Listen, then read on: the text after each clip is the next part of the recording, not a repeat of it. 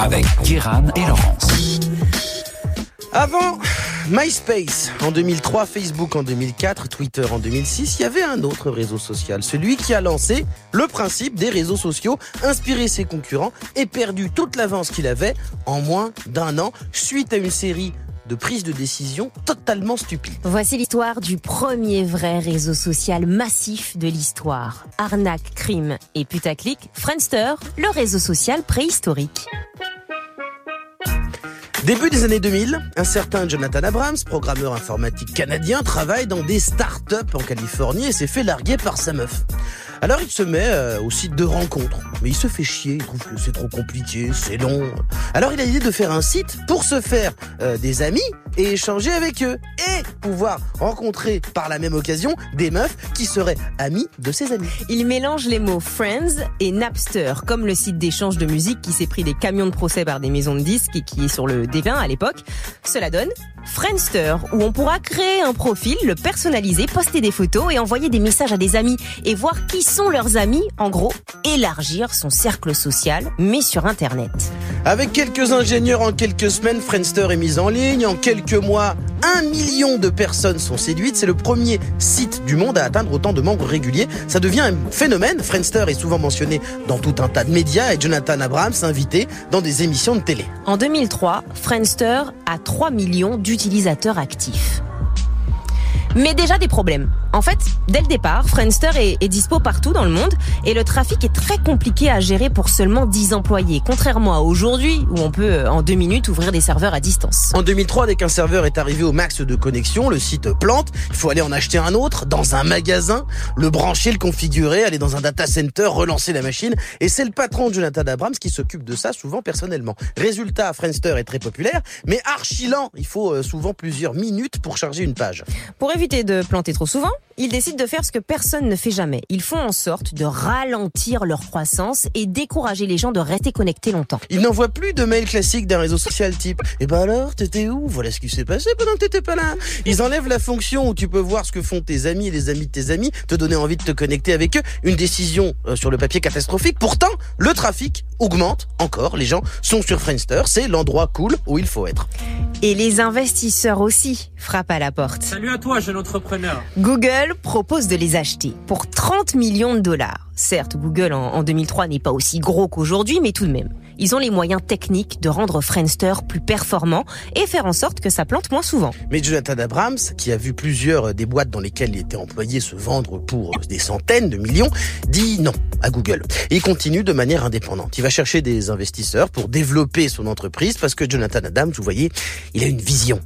Il veut ralentir la croissance, certes, mais il veut améliorer le produit surtout et en faire une compagnie à plus d'un milliard. Il obtient fin 2003 50 millions de dollars d'investissement, mais avec l'argent arrivent les responsabilités. John Abrams doit répondre à un board d'investisseurs qui veulent avoir un retour sur leur investissement.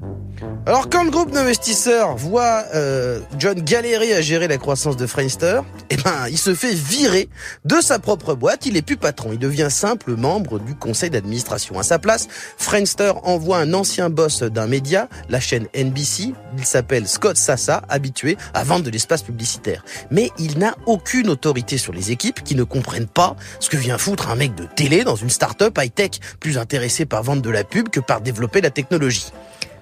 En 2004, un concurrent est en pleine bourre. À cette époque, MySpace est plus dynamique. MySpace est plus rapide et fait évoluer plein de fonctionnalités sur son site, comme le lecteur de musique automatique. Pendant que Friendster innove peu et que tout le monde s'embrouille à la machine à café.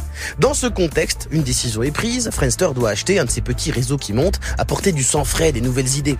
Ils approchent donc un gosse de 19 ans qui a lancé euh, un truc à Harvard. Il s'appelle Mark Zuckerberg. Et ils lui disent, bon, on te donne 10 millions de dollars pour acheter ton petit truc là, The Facebook. Mark leur rigole à la gueule et raccroche son téléphone. Bien vu les champions. Euh, à ce moment-là, surtout Mark Zuckerberg, il n'était pas contre vendre. Mais lui, ce qu'il voulait, c'était 10 fois plus. Friendster a voulu radiner, j'ai envie de dire cher. Malgré tout, en 2004, des dizaines de millions d'utilisateurs débarquent sur Friendster. Mais un ingénieur se rend compte d'une chose. Les connexions se font à partir de 2 heures du matin. Bizarre. Et en regardant de plus près, il se rend compte que les connexions viennent des Philippines et de Malaisie. Et en quelques mois, plus de la moitié des utilisateurs de Friendster sont asiatiques. Mais là encore, J'ai un scoop pour vous. eh ben c'est géré n'importe comment.